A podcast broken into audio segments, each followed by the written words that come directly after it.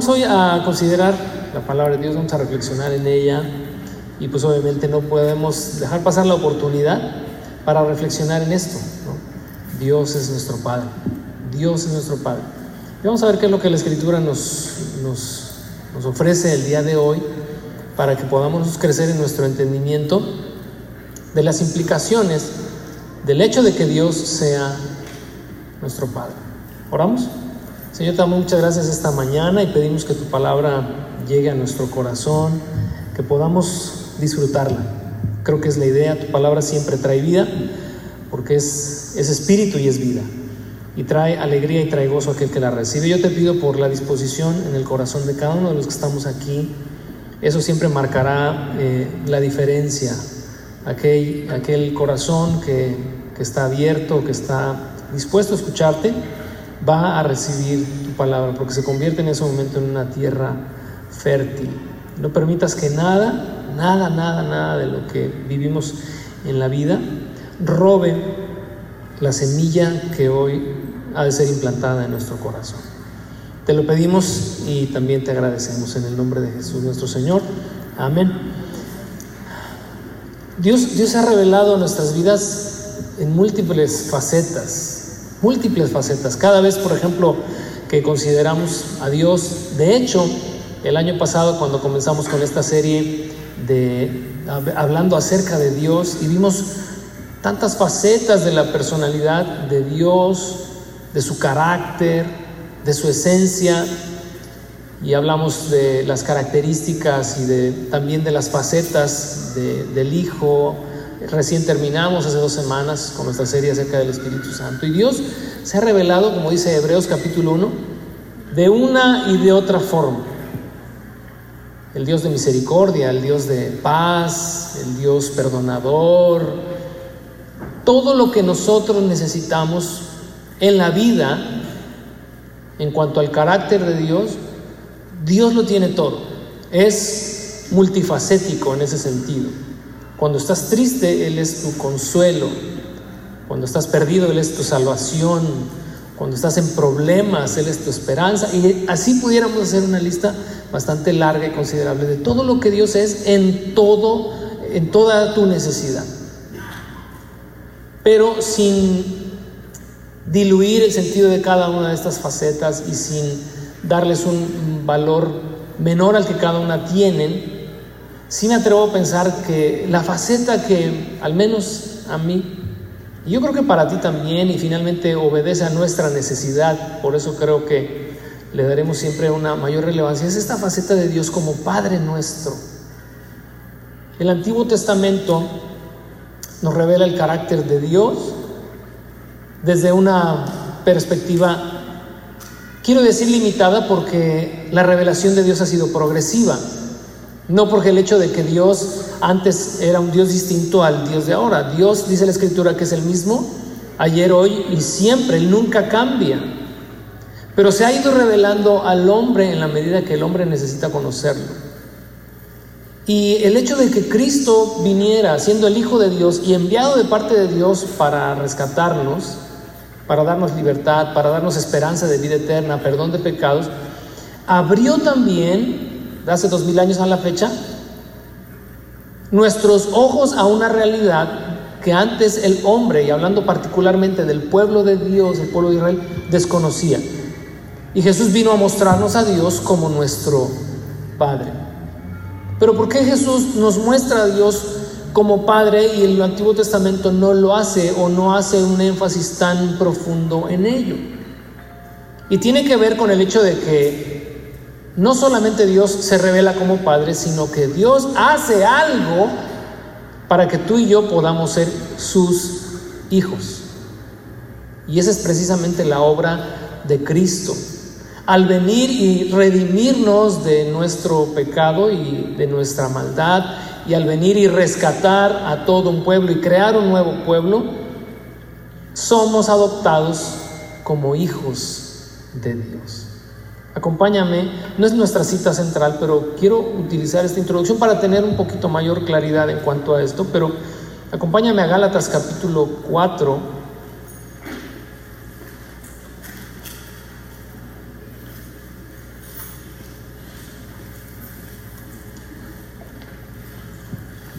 En el verso 4, Gálatas 4:4. 4. Sin embargo, dice el apóstol Pablo, cuando se cumplió el tiempo establecido, Dios envió a su Hijo, nacido de una mujer y sujeto a la ley. Dios lo envió para que comprara la libertad de los que éramos esclavos de la ley. Pablo está escribiendo obviamente desde una perspectiva eh, judía, a fin de poder adoptarnos como sus propios hijos. Y debido a que somos sus hijos, Dios envió al Espíritu de su Hijo a nuestro corazón, el cual nos impulsa a exclamar, Abba, Padre. Ahora ya no eres un esclavo, sino un hijo de Dios. Y como eres su hijo, Dios te ha hecho su heredero. Le pido a Dios que nuestro entendimiento hoy se ensanche nuestro espíritu también se, avive y se inspire en la profundidad de estas palabras. Pasamos de la esclavitud, pasamos de la orfandad, pasamos del abandono, pasamos de la soledad, pasamos de la desesperanza a ser hechos hijos de Dios y por como consecuencia de, por tanto, ser herederos de Dios juntamente con Cristo Jesús. Por lo cual, dice, Él envió el Espíritu de su Hijo a nosotros y podemos entonces clamar y decir, Abba, Padre. Abba es una expresión aramea que significa literalmente Padre. Es como repetir la palabra dos veces, solo que la primera, cuando se define en tu Biblia como Abba, es la expresión aramea y la segunda, griega, que es pater, Abba pater. ¿Por qué razón se usa esta expresión, hay más de una eh, posibilidad y más de una postura en cuanto a la razón por la cual eh, nos podemos referir a Dios como Abba Padre. Algunos eh, comentaristas sugieren, y digo sugieren porque no hay como tal una evidencia sólida como para asumirlo así, sugieren que Abba Padre es como una expresión de papá o papito, algo más cercano sin embargo, no hay ninguna, ninguna forma de, definirlo como tal. Pero sea cual sea la razón, o incluso si tú dices, no, es que yo así quiero entenderlo y así me gusta entender lo que Abba es papá en una forma más íntima, pues está bien. Finalmente, esa es una realidad.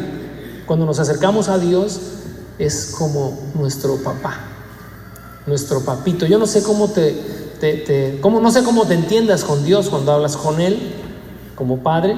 Espero que no, en, tu oración, espero tu oración no sea tan distante y tan fría como para considerarlo un Dios, este, pues así como esperando que, siempre estés bien portado y que seas eh, plena y completamente recto y que si te equivocas, pues va a sacar el cinturón y o va a sacar la vara y te va a dar, porque muchos tienen muy malas experiencias con su padre terrenal algunos les estorba la idea de Dios o de concebir a Dios como un padre amoroso porque tuvieron un padre que les maltrató, que les abandonó, que les dejó o que al día de hoy no te llama, no, se entiende de, tu vida, eh, no te mantiene, al contrario, tal vez es una carga para ti.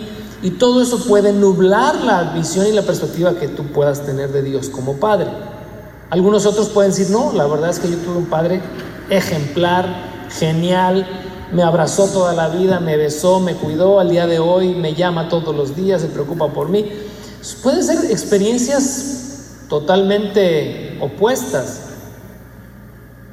pero yo tengo una convicción y quizás pueda diferir de tu convicción, pero de verdad creo que no importa si tuviste el peor de los padres del mundo, eso no, no te va a estorbar para recibir la mejor experiencia que puedas tener con tu Padre Celestial.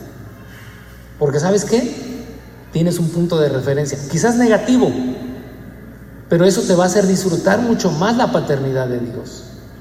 Y si tuviste un buen padre, pues qué bueno. Eso te hará entender mejor lo que implica el hecho de que Dios sea tu Padre Celestial, porque tienes un buen punto de referencia. Pero ni porque tengas un buen o un mal punto de referencia, Dios no tiene ni medio problema con eso. Porque Él cuando quiere mostrarse como Padre a sus hijos, no le estorba absolutamente nada. Él no depende del Padre que tuviste. Él no depende de la experiencia que viviste de niño, de adolescente, de joven. Él no depende de nada de eso para revelarse y manifestarse como lo que es tu Padre Celestial. En Romanos ya no vamos para allá porque dice lo mismo que acabo de leer, lo escribe el mismo autor, aunque en otras palabras, pero Romanos capítulo 8 versos 15 al 17 dice exactamente lo mismo. Dios nos ha dado testimonio por medio de su Espíritu de que somos hijos de Dios. Y que por tanto somos sus hijos, somos también herederos de Dios y coherederos con Cristo Jesús. Esta expresión tan corta pero tan profunda, el hecho de que seamos coherederos con Cristo, honestamente no nos cabe en este kilo y medio de materia gris. Algunos ya tenemos como un kilo.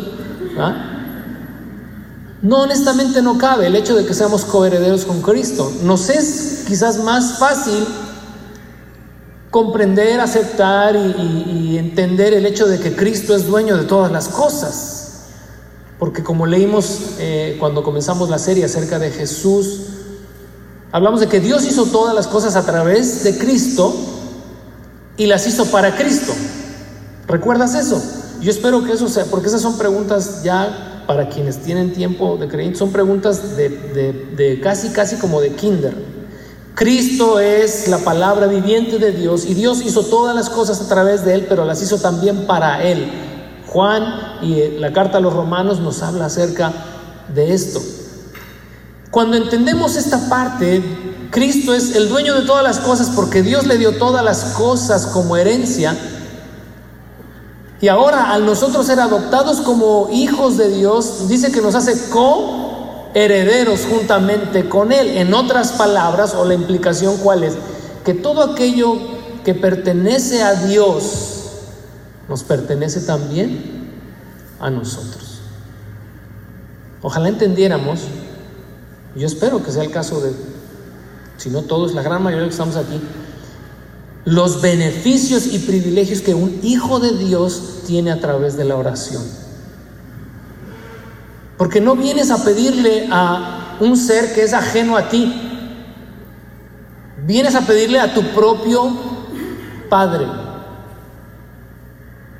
Entender estas cosas, asimilarlas, bajarlas al corazón, hace que la vida de verdad, hace que la vida se vea de otro color. ¿Cuántas veces nos, preocupamos por las situaciones superfluas de la vida? Como si fuéramos huérfanos. Hace un tiempo platiqué con una familia y ellos me hablaban de su padre, porque su padre es amigo mío, y me decían es que no lo entendemos. De sus cuatro hijos, tres estaban, tres estaban ahí hablando conmigo. Y pude observar en cada uno de ellos corazones lastimados, heridos, enojados, confundidos. Y yo lo único que pude decir es porque ¿cómo no puedes tapar el sol con un dedo y no puedes defender lo indefendible? Digo, pues sí, la verdad es que mi amiguito sí ha sido así con sus hijos. Sin embargo, los llevé a una reflexión y les dije, ustedes saben que su padre fue huérfano de padre, ustedes no tienen abuelo en el, sentido literal, Su padre creció huérfano. Y cuando una persona crece en orfandad, de alguna manera, y lo digo con respeto para alguien que quizás sea tu caso, tu experiencia, genera una discapacidad emocional en ti. Eso es casi inevitable, aunque no es tampoco una regla. Hay quienes aún y a pesar de haber vivido orfandad paterna, lograron salir adelante porque tal vez optaron por algún buen modelo de paternidad en alguien más. El tío, el vecino, el maestro en la escuela, X. Y les llevé a esta reflexión. Digo, les decía, eh, ¿por qué no tratan de entender que su papi está discapacitado emocionalmente? No es que quiera ser y funcionar así con ustedes porque no los quiera o porque realmente los odie, porque llegaban ellos a esa conclusión. A mí, se, a, mí se me hace, decía uno, y el otro decía, pues sí, a mí también, que mi papá nos odia, que mi papá no nos quiere, que mi papá hace esto y esto y esto, porque realmente nos aborrece.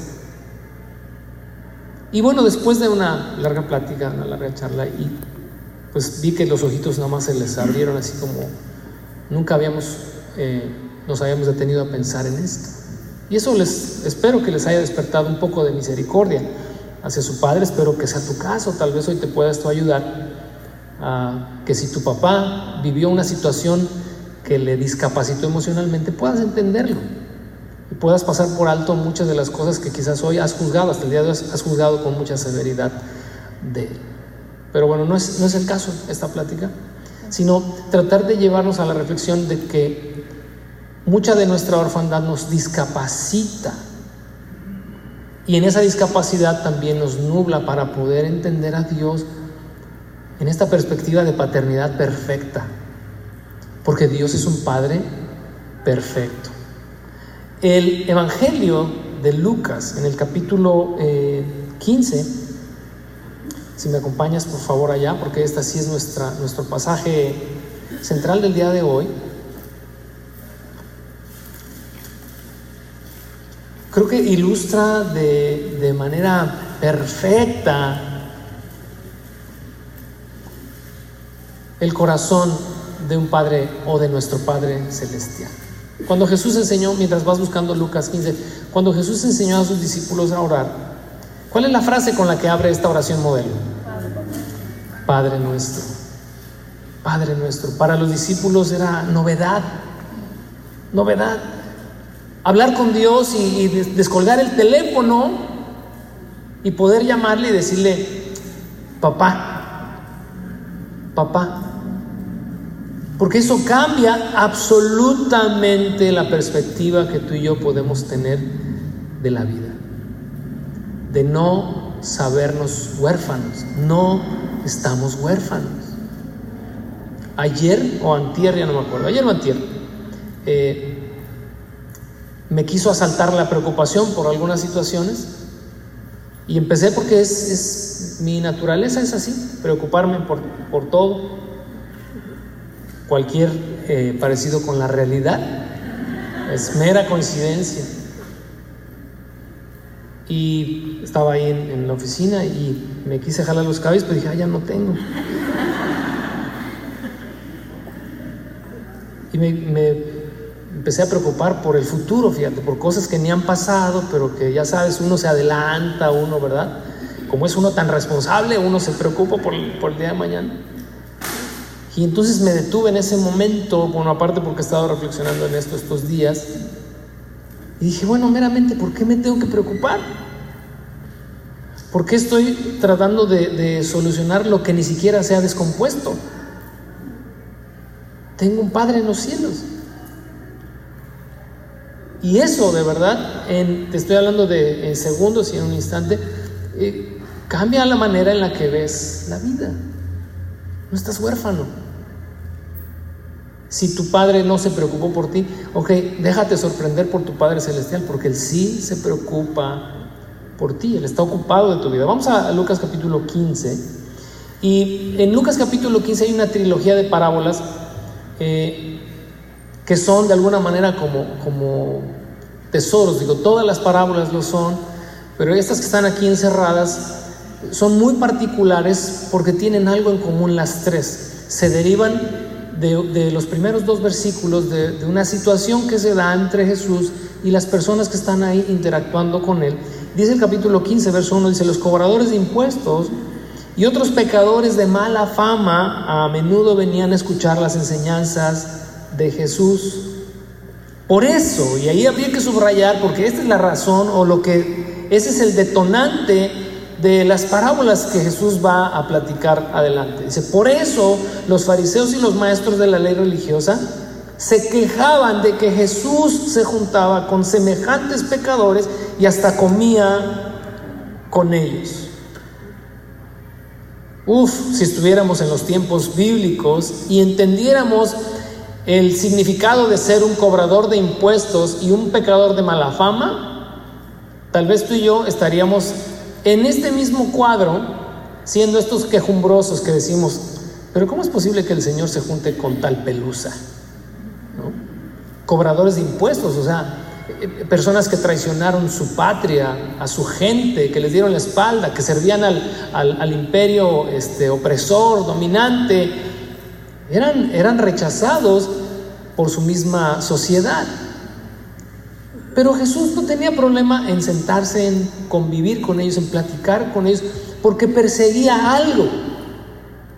Cuando Jesús se sentó con prostitutas, cuando Jesús se sentó con cobradores de impuestos, cuando se, sentó con estafadores, cuando se sentó con saqueo, que era también un cobrador de impuestos de mala fama, cuando se sentó con todos ellos a comer o a platicar, había una sola cosa en su mente. Y es lo que acabamos de leer precisamente en Gálatas y en, el pasaje que te sugerí de Romanos.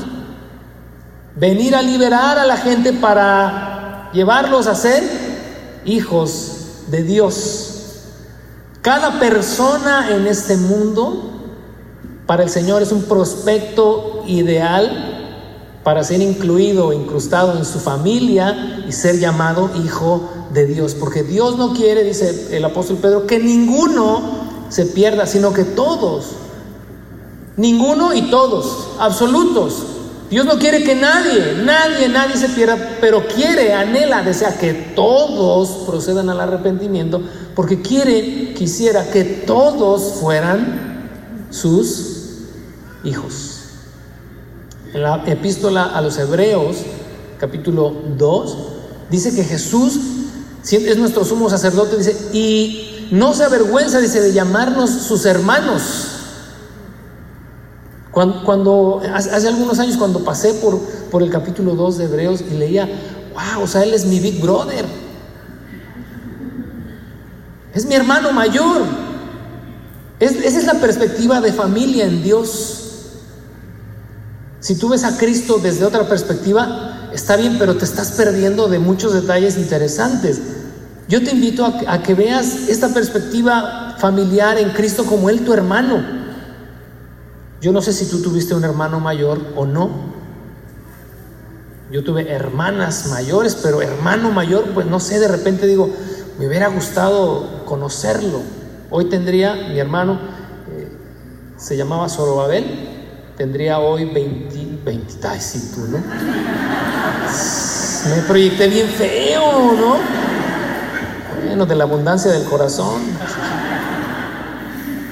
No, él tendría como 55, 56 años. Yo no sé cuál sería el sentimiento que yo tendría si mi hermano mayor viviera al día de hoy, pero pues debe haber sido algo interesante. Pero pensar en Jesús como nuestro hermano mayor, no solamente en la carne, sino en el espíritu y en esta idea de que Dios es mi Padre y que Cristo es mi hermano, ¿por qué habría yo de sentirme abandonado o inseguro mientras transito por esta vida. Si tengo a quienes velen por mí y me defiendan. ¿Me explico? Y entonces cuando Jesús está en este momento, hay gente que dice, ¿cómo es que Jesús, verdad, se sienta con, con estas personas? Y de ahí, fíjate, es el punto de partida para las tres parábolas que vienen adelante. Y la primera de ellas está a partir del verso 3. Dice, entonces Jesús, como consecuencia de ello, obviamente, les contó la siguiente historia. Si un hombre tiene 100 ovejas y una de ellas se pierde, ¿qué hará? No dejará las otras 99 en el desierto y saldrá a buscar la perdida hasta que la encuentre. Y cuando la encuentre, la cargará con alegría en sus hombros y la llevará a su casa. Cuando llegue, llamará a sus amigos y vecinos y les dirá, dime qué les dirá, alégrense conmigo porque encontré mi oveja perdida. De la misma manera, y es obviamente una alegoría, y, como Jesús, cuando dice de la misma manera es porque quiero que entiendan lo que esta parábola significa, que de la misma manera hay más alegría en el cielo por un pecador perdido que se arrepiente y regresa a Dios que por 99 justos que no se extraviaron. ¿Qué es lo que hay en el cielo? Hay alegría por un pecador que se arrepiente, una oveja descarriada que regresa al redil. Esto nos empieza a abrir los ojos a una realidad que a veces no consideramos. Porque muchos de nosotros equivocadamente suponemos que cuando un pecador se arrepiente o cuando tú te arrepientes de tu estilo de vida o por cuanto tú te arrepientes de aquello que hiciste que ofendió a Dios, vienes con Dios y la imagen de tu Padre terrenal ahí está presente porque supones que Dios dijo, está bien, te voy a perdonar, pero otra más, otra más y te desheredo. ¿no? Hay una historia que llegaremos, si Dios nos lo permite, cuando vayamos al segundo libro de Samuel. Y es en el segundo libro de Samuel, para quienes están en una semilla en casa, el segundo libro de Samuel ya se enfoca en el reinado de David. El primer libro, tú sabes, han sido todas las peripecias que ha tenido que vivir para llegar al trono, pero ya en el, segundo libro, él ya es eh, quien gobierna y hasta el frente de la administración del pueblo. Y ahí, sucede algo interesante. Debido a los errores y a los pecados de David, uno de sus hijos se revela, se revela contra él y comienza una, una serie de episodios en la vida de, David muy interesantes. Ya llegaremos allá. Pero este joven llamado Absalón, quien usurpa su trono de forma temporal.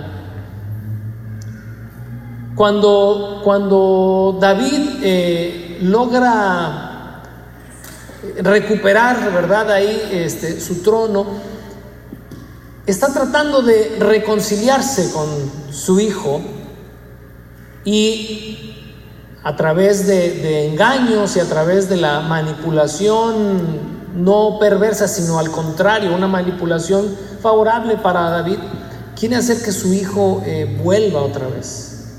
Cuando, cuando el hijo vuelve, David tiene una actitud de, ok, que regrese, pero que se vaya a su casa. Y pasó un año, un año completo, y David no quiso hablar con él. Le aplicó la ley del hielo. Muchos de nosotros tenemos como esa idea de Dios de que Dios está esperando que te arrepientas, pero de todas maneras te ve así como, bueno, pues ya que, te vuelvo a perdonar, pero cuidadito y te vuelves a equivocar. Pero este pasaje, esta parábola nos hace ver el corazón de Dios desde una perspectiva completamente distinta.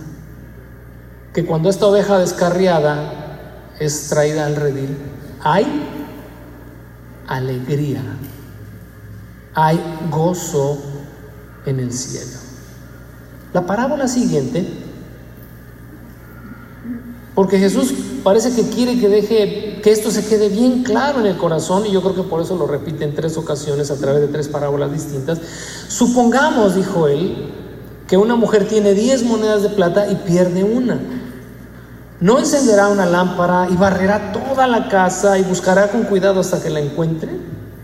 Y cuando la encuentre, llamará a sus amigos y vecinos y les dirá, alégrense conmigo porque encontré mi moneda perdida. Verso 10, de la misma manera, hay alegría en presencia de los ángeles de Dios cuando un solo pecador se arrepiente. La alegría de que un hijo vuelve a su casa.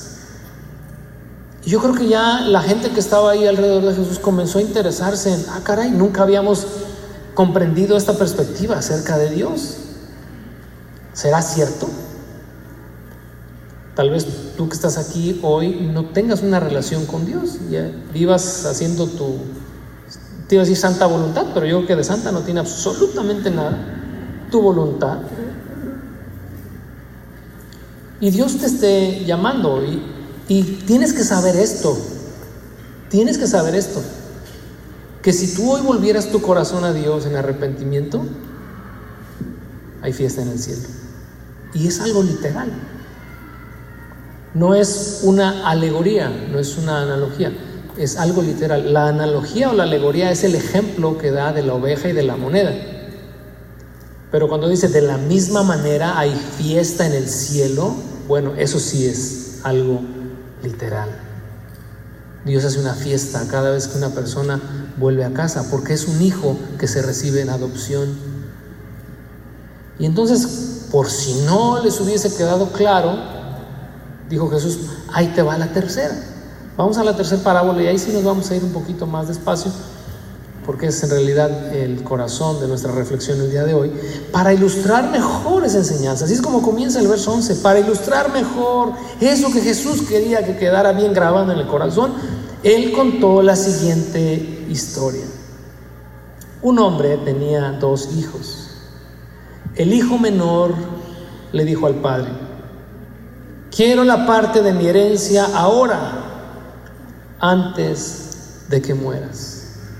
Y ahí tenemos el primer trancazo que el padre recibe de parte de este hijo despistado. ¿Sabes qué le está diciendo? Híjola, nomás no te mueres. En otras palabras es lo que está diciendo. Parece que ese es el objetivo del hijo o es lo que el hijo estaba esperando que el padre muriera para poder recibir la herencia y hacer lo que quisiera, pero pues yo creo que veía al viejo todavía medio fuerte. Yo espero que no sea el caso de ninguno de los que estén aquí, ¿eh? que estén esperando que el viejo se enfríe, pues para ya trabajar menos o para ya no trabajar, ¿no? Sean flojos. Pero este hijo, pues dijo, no, si me espero a que este señor se enfríe, este, se me va a ir la juventud, ya no voy a poder disfrutar. Y entonces va y se acerca con el papá y le dice, ¿sabes qué? Quiero la parte de mi herencia que me corresponde. Y quiero que notes algo. No era la obligación del padre, no es la obligación de ningún padre tener que heredarle a los hijos. Cuando los padres heredan a los hijos, lo hacen por una sola razón, porque aman a los hijos. Dicen, ¿a quién le voy a dejar el trabajo? Todo lo que gané en 20, 30, 40, 50, 60 años, a mi hijo, porque creo que es una expresión de amor. ¿No? Es una expresión de amor. Tu hijo que salió de ti, tu hija que salió de ti, lo que he trabajado con gusto, se los voy a, dejar. Pero aquí el hijo pues se adelanta y dijo, ¿sabes qué? A mí me corresponde. Y no voy a esperar a que mueras dame la parte que me toca. Y esto ilustra en la respuesta del Padre la libertad que Dios nos da para elegir el camino que cada uno quiere seguir. Esto nunca implica, la libertad que Dios nos da jamás implica que Dios nos ame menos y que Dios nos añore menos. Hay un pasaje, creo que es en el libro de Isaías o en alguno de los profetas, Isaías o Ezequiel, donde, dice, eh, donde dice Dios, dice, en silencio he llorado por ti. Y cuando, cuando tú lees eso y cuando tú comprendes, cuando tú y yo comprendemos el dolor que causa en el corazón de Dios que una oveja se pierda, que estas monedas preciosas se pierdan o que estos hijos le den la espalda, Creo que solo hasta que somos padres podemos medio, medio entender y medio comprender el dolor que hay en el corazón de un padre o de una madre por un hijo que es ingrato, o por un hijo que está extraviado, o por un hijo que está perdido. Nadie, nadie lo sufre igual como lo sufre un padre. Mis primeros sufrimientos como padre fueron precisamente cuando mi hija nació y nosotros llegamos aquí a esta ciudad hace 25 años. Hace tres meses cumplimos 25 años de que llegamos acá y lo que aquí nos trató pero mal fue el clima. Hoy digo, lo disfruto y disfruto los inviernos, ya no, ya no disfruto el clima de mi tierra, ahora se me hace un infierno allá, pues porque ya me aclimaté, ¿no? Dice, no, te aclimatas o te aclimueres. Pero esos primeros meses, ese primer invierno, ver cómo Jiménez se enfermaba y estaba con sus bronquios y, con sus temperaturas, ahí yo empecé a sentir el dolor de ser papá. Porque quisieras que lo que tu hijo sufre, se enferma, todo, lo sufrieras tú. ¿Harías un intercambio? ¿Sí o no? Sin pensarlo, que mejor fuera yo. Cuando, el profeta escribe de parte de Dios, es, he llorado en silencio por ti. Eso nos habla del grande amor de Dios. Y aquí en esta libertad que este padre de este hijo ingrato ejerce, no significa que le dijera, ah, pues ¿Quieres tu mitad? Pues órale, está tu mitad. Meramente, ¿no? Hijo ingrato, tengo otro que sí me quiere, tengo otro que sí vela por mí, tengo otro que está aquí conmigo. Órale, chavaco, váyase a la calle. El padre lo hace, pero lo hace con dolor, lo hace con tristeza, tal vez con decepción, pero nunca con un gramo menos de amor. Y eso es algo difícil de entender. Ahora, en el verso siguiente, bueno, la, segunda mitad del verso 12 dice, entonces el padre accedió a dividir sus bienes entre sus dos hijos. Verso 13 dice, pocos días después. O sea, imagínate la cuenta bancaria del hijo menor. Todo lo que había soñado, lo que había deseado por tanto tiempo, tener saldo en la cuenta. Siempre andaba, oye, pa, este, pues me das para ir con un café con mis amigos, me das 100 varitos. Oye, papá, pues fíjate que voy a invitar a la novia. Oye, papá, porque el carro no trae gasolina. Pues órale. Yo a veces pienso, ¿qué carro andaría yo manejando hoy si no tuviera hijos?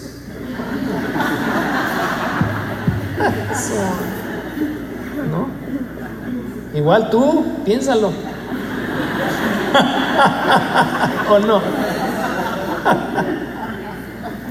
Alguien le preguntó a una persona que, conozco, su hijo le preguntó, esto es, es literal, le dijo, oye papá, ¿qué harías tú si tuvieras un millón de dólares en la cuenta? Y entonces el, papá le dijo, me lo platicó, pues yo le dije, no, pues yo ya tuve un millón de dólares. ¡Ay! Le dijo el hijo, ¿y qué le hiciste? Pues ¿cómo que qué le hice? Dice, me lo gasté en todos ustedes. Me lo he gastado en todos ustedes. Nos cuesta tener hijos, ¿no? Pero tenemos un padre que le costamos y le costamos caro. Cuando yo veo en, la Biblia que dice que Dios, ¿verdad? En algún momento al profeta lo ve como el anciano de días y con sus cabellos blancos, este, los, los, este, comentaristas y los eruditos pues, sugieren, ¿verdad? Y sí estoy de acuerdo con eso, pero sugieren que simboliza la sabiduría de Dios. Y digo, no, son las canas que le sacamos todos nosotros, porque somos canela fina.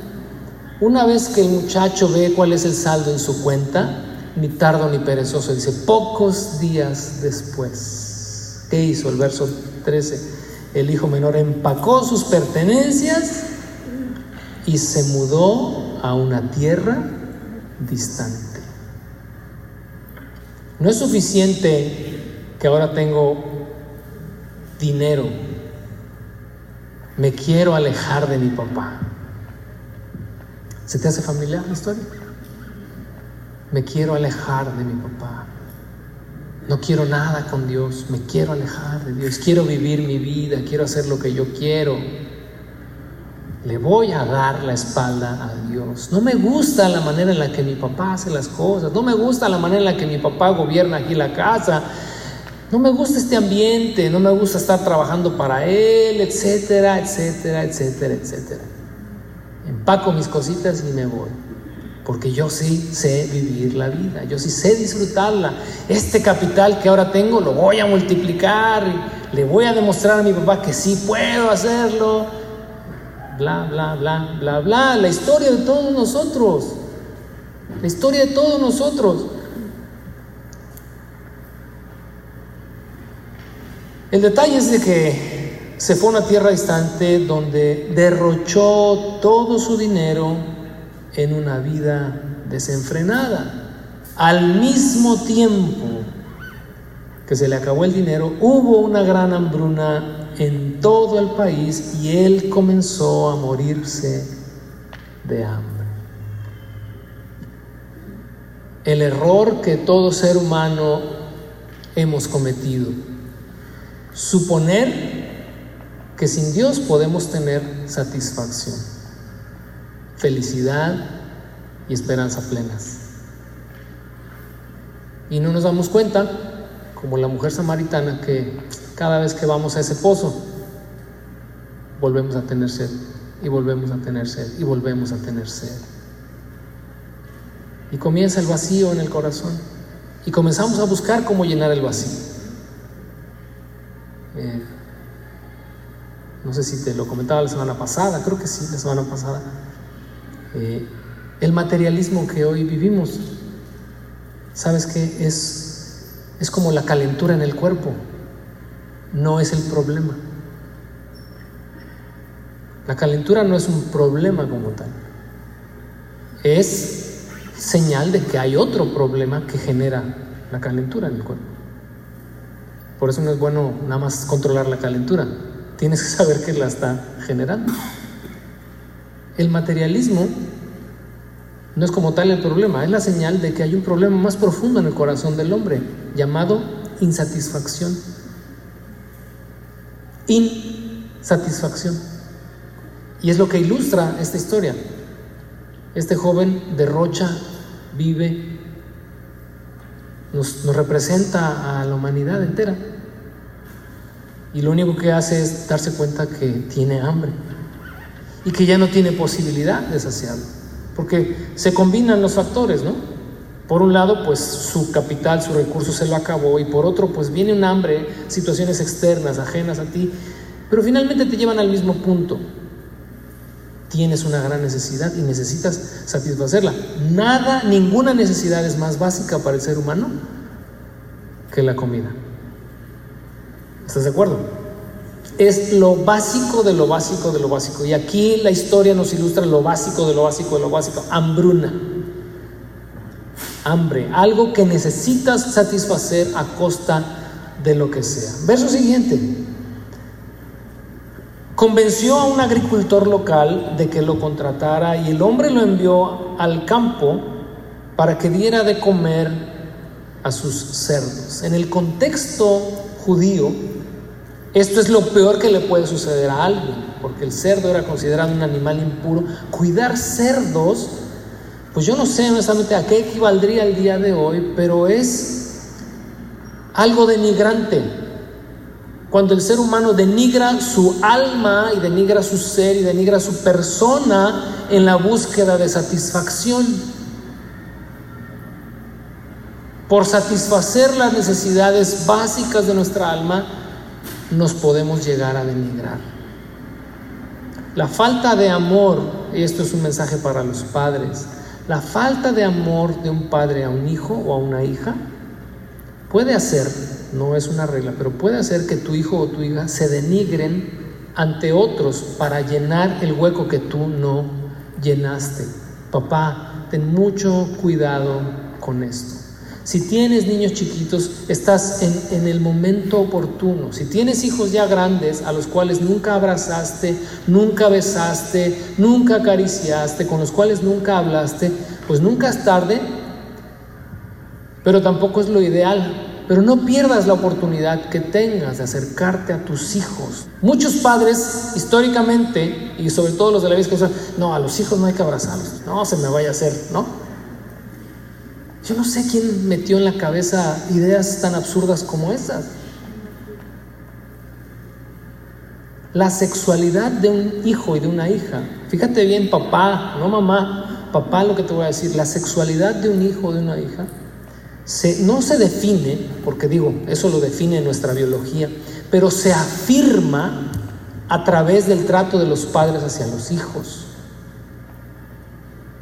Abrázalos, o sea, no seas así de, hijo, hazte para allá, ya estás peludo. A mí sí me generó cierto conflictito con, con Andrés, porque no sé, pues para quienes lo conocen, de un año a otro, o sea, pasó de ser el niño que andaba aquí, a, de repente de un estirón como bambú, y le salieron pelos en la cara, en las piernas, y él ha tenido la costumbre de toda la vida de antes de irse a dormir, va y se acuesta ahí y se me encima y es besucón hasta el cansancio. Pero pues de repente sentirlo así, peludo con peludo, me dio así como, hasta para allá. O que me esté aquí con su, con su cachete arrastrando el mío y sentir otro barbón acá.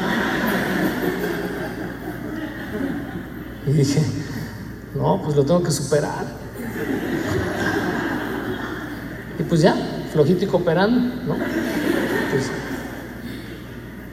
pero no puedes darte el lujo de no tener esa cercanía con tus hijos. Haz un trabajo intencional en ese sentido. Te va a dar buenos dividendos, de verdad. Aparte, es, honestamente, es tu obligación como padre. Transmitirles a ellos lo que ellos necesitan, porque si tuviste un mal padre, si tuviste un mal padre y si ya murió, no importa que tengas 80 años de edad, siempre vas a estar con esa necesidad dentro de ti. Si ya se fue, siempre te vas a morir con ese deseo. ¿Cómo me gustaría que mi papá me hubiera abrazado? A pesar de que digas tú, pues esta edad ya no necesito eso, ¿verdad? Ya no necesito que mi papá me abrace, pero es un hueco que nadie llena. Que mi papá me hubiera dado palabras de, hijo, estoy orgulloso de ti, estoy orgullosa de ti. Te puedes morir con esa necesidad y no hay manera de que alguien más la supla tu, vecino, tu novia, tu esposa, tus hijos te pueden decir un montón de cosas y las vas a recibir bien y las vas a agradecer. Pero que te lo haya dicho tu papá tiene un peso impresionante.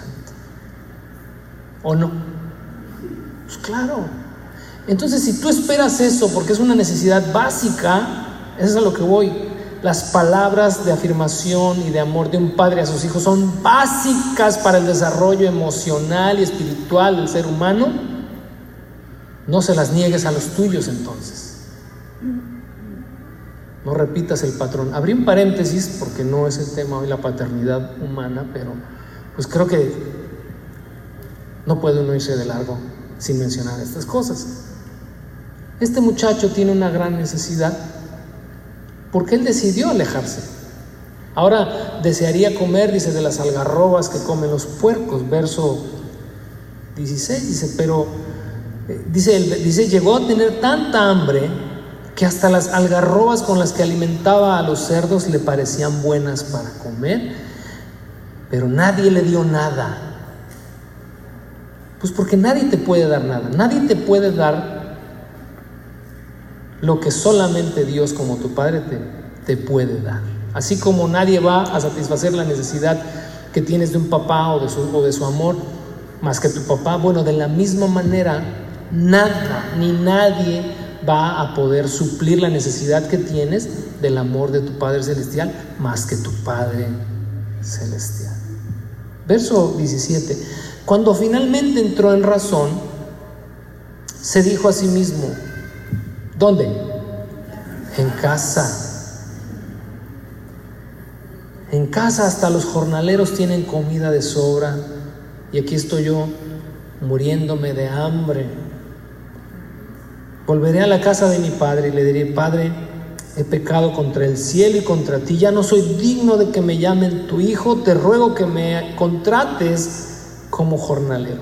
Entonces, fíjate, una vez que armó todo su, y yo creo que hasta ensayó, ¿verdad? Su diálogo. Dijo, a ver, lo voy a escribir, como cuando los novios hacen sus votos, algunos los escriben, no sea que el nervio me vaya a ganar. Y voy a poner, Padre, he pecado contra el cielo contra ti, te ruego que me hagas como uno de tus jornales. Arrancó la hoja y se encaminó, y tal vez allí iba todo el camino ensayando, Padre, he pecado contra el cielo, contra ti. Con la esperanza, fíjate bien, porque en realidad, aunque es una parábola, Jesús está ilustrando que este joven tenía al menos la esperanza de volver a comer. Eso es lo que lo llevó de regreso.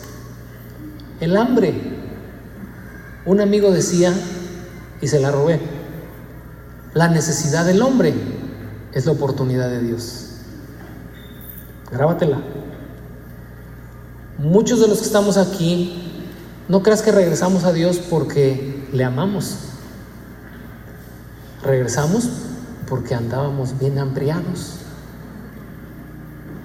con mucha gran, mucha, mucha necesidad, una gran hambre en nosotros nos trajo a Él, porque sabemos que Dios es el único que puede satisfacer nuestra necesidad básica. Y venimos con ese temor de cómo me va a recibir, ¿no? Si la verdad es que he sido de lo peor, muchos no se acercan a Dios, tal vez sea el caso de alguno aquí, no se acercan a Dios no porque no quisieran acercarse a Dios, sino porque tienen temor de que cuando se acerquen Dios les rechace. No, hombre, si, si aquí la gente supiera lo que he hecho, o lo que hago, cómo vivo, si supieran, y a veces los invitas, mira, acércate a Dios, y dicen, no, no, no, gracias, estoy bien. En el fondo quieren, en el fondo lo anhelan, pero dicen, una persona como yo Dios no va a aceptar. Pero acuérdate, ya vimos dos parábolas anteriores a estas. Tal vez tú eres como el publicano, como el cobrador de impuestos, como los pecadores de mala fama del inicio del capítulo. Y entonces, en ese ir caminando de regreso a su casa con la esperanza de por lo menos llevar alimento en su boca, dice el verso 20. Entonces regresó a la casa de su padre y cuando todavía estaba lejos, su padre lo vio llegar. Quiero que vayas en tu mente a este momento, porque el hijo no ha llegado todavía. Imagínate que tal vez hay una vereda, una colina por allá. Algunos sugieren, pero el pasaje no lo dice, ¿va? que el padre siempre estaba viendo hacia allá. Simplemente dice que a lo lejos el hijo se vio que venía de regreso. Y el padre no fue como tal vez seríamos muchos de nosotros con nuestros hijos cuando nos han decepcionado, cuando nos la han aplicado en más de una ocasión y que nos enojamos y que nos indignamos con ellos, que les aplicamos la ley del hielo o que les cortas los recursos. ¿Quién sabe qué tantas cosas hacemos, verdad? Somos de repente los padres muy creativos para ver cómo aplicarles, ¿verdad? La poderosa para que a ver si así entiende este... ¿verdad? Pero ¿qué dice el pasaje? Cuando todavía estaba lejos, su padre lo vio llegar, lleno de amor y de compasión, corrió hacia su hijo, lo abrazó y lo besó. Yo creo que ahí el asombrado seguramente fue el hijo. Aparte por el aspecto con el que venía, venía hasta descalzo, venía de alimentar puercos, venía flaco, ojeroso, cansado y sin ilusiones, dirían los ya más de cuarentones aquí, porque los menores no saben ni eso qué fue, de dónde los demás supieron, no es ni un dicho, bueno, es una vieja canción. Así llegó el hijo, este hijo, este joven, demacrado, ajetreado y, y maltratado por la vida, por sus propias decisiones.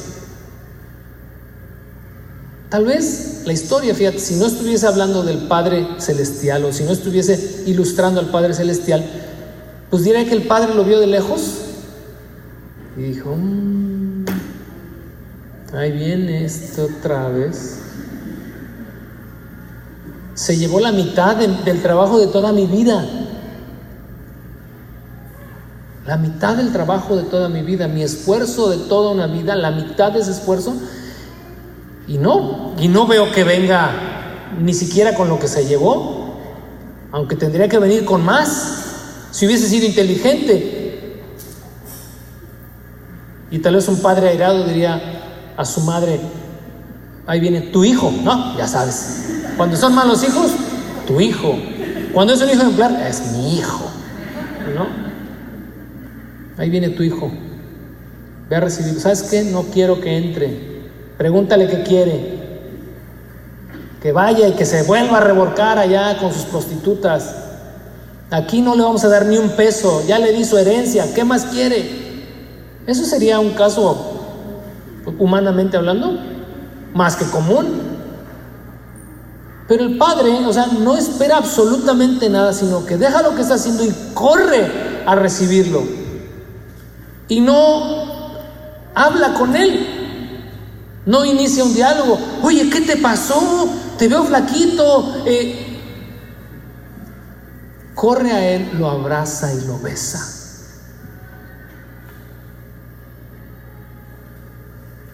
Yo creo que entonces ahí el hijo se apretó así como, ay, caray. Ahorita que le diga que, ahorita que le diga mi discurso.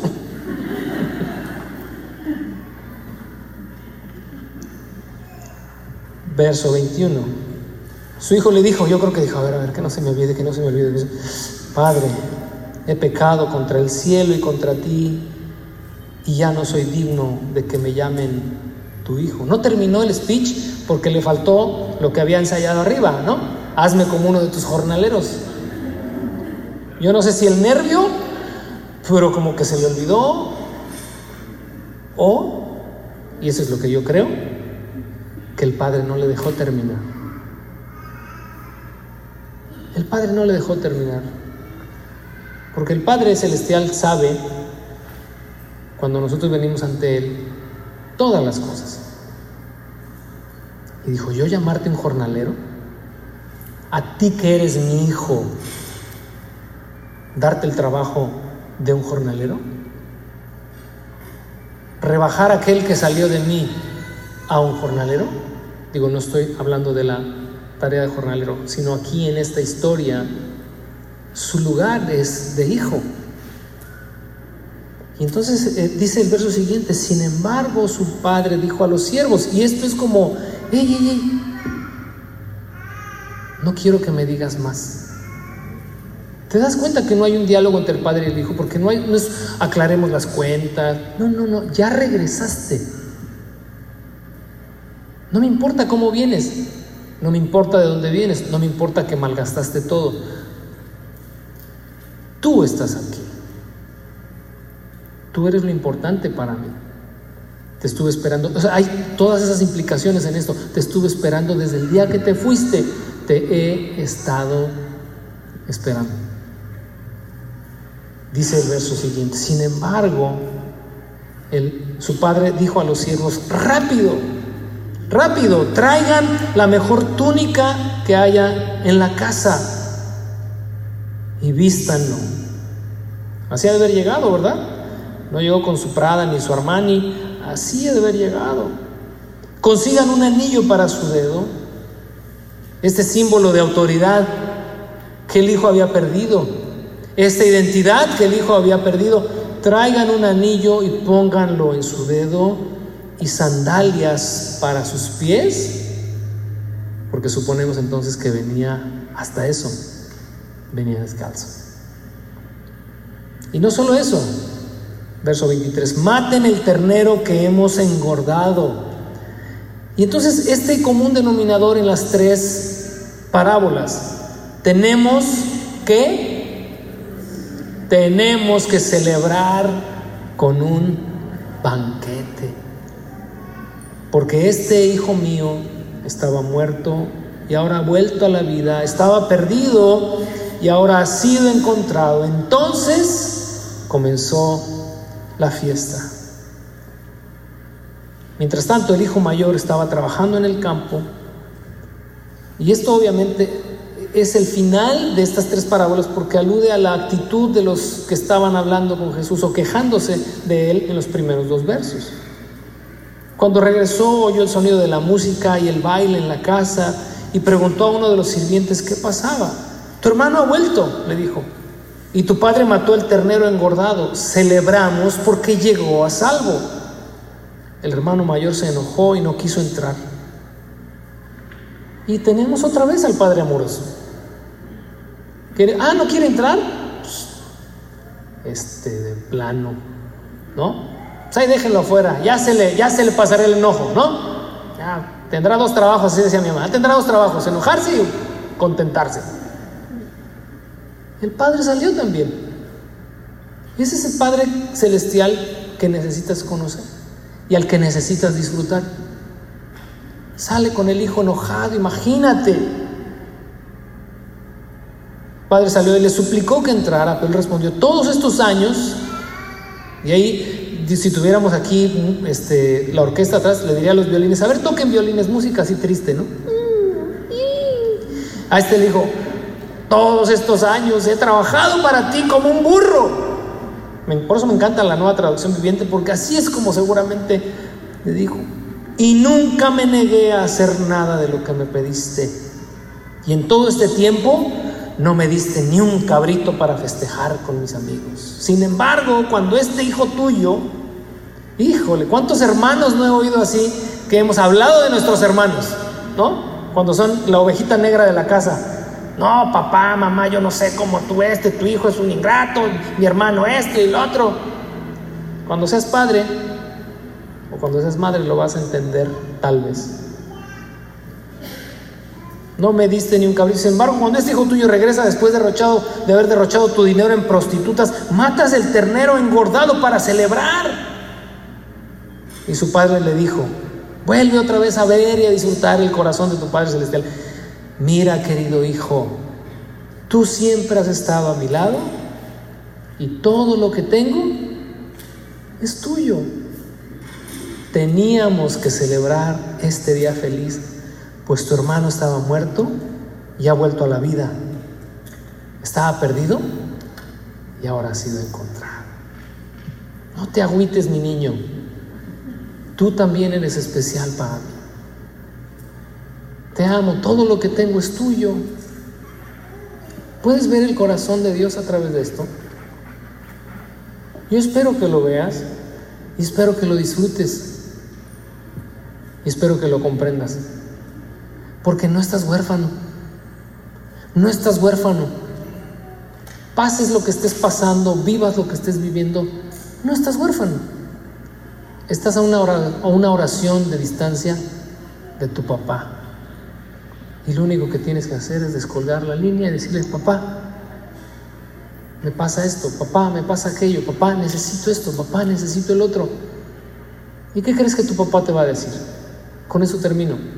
Jesús dijo, ¿quién de ustedes, si su hijo les pide un huevo, le darán una serpiente? O si les pide pan, le darán un escorpión. Si ustedes, dijo, siendo malos, saben dar buenas cosas a sus hijos, cuánto más vuestro Padre Celestial hará con ustedes. ¿Vuestro qué? Padre Celestial. Nunca supongas, y con esto vamos a cerrar, ya por pedir a Alex y a los chicos que pasen, nunca supongas que aquello que tú estarías dispuesto a hacer por tus hijos, Dios haría menos. Porque tú y yo somos malos. ¿Qué harías tú hoy si tu hijo llega delante de ti, a pesar de que haya sido el peor de los hijos, y llega y se arrepiente y, vuelve su corazón? ¿Qué harías tú como padre?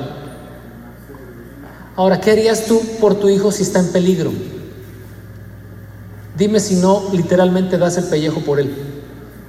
Harías lo que fuera. Si la vida de tu hijo corre peligro, harías lo que fuera. Si hay una pistola entre una persona y tu hijo, ¿no te pondrías en medio? No lo pensarías ni dos veces, ni una vez. Por instinto, por los hijos, haríamos lo que fuera. Si nosotros siendo malos, ¿cuánto más crees que hará Dios por ti? ¿Captas? Ponte de pie. Y oremos. Y si tú no has sido adoptado como hijo de Dios, pues porque no has querido y te identificas con este joven que ha vivido su vida a su antojo, pero pues que sabes que tienes una hambre insaciable, pues no te parece que es momento de regresar a casa. Vuelve a casa, vuelve a casa, vuelve a tu Padre Celestial que apenas si estés dirigiendo tu mirada hacia Él, Él va a correr hacia ti. Él no va a esperar a que llegues, no va a esperar a que seas diferente, no va a esperar a que traigas una ropa distinta, a que te arregles y que estés bien presentable delante de Él.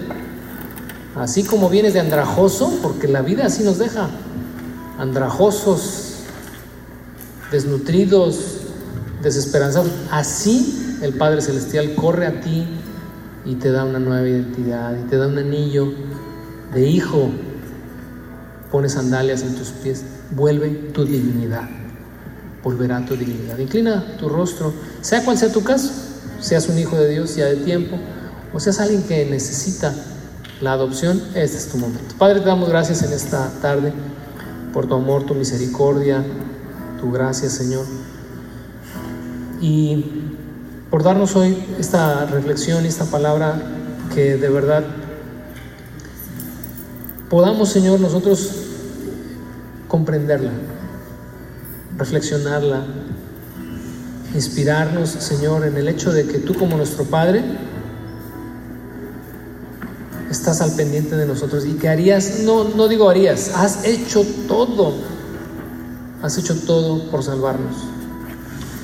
Enviaste a tu Hijo Jesucristo a dar su vida por nosotros para darnos esta adopción de hijos. Y al día de hoy, como hijos tuyos, y aún Señor sobre aquellos que han decidido derrochar su vida, su tiempo, sus recursos, a los cuales estás esperando.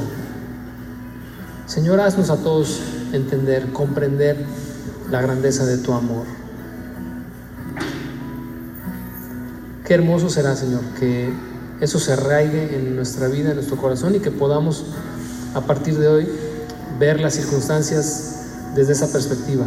No estamos huérfanos no estamos solos, tenemos un Padre en los cielos que vela por nosotros. Gracias, gracias Padre en el nombre de Jesús. Amén.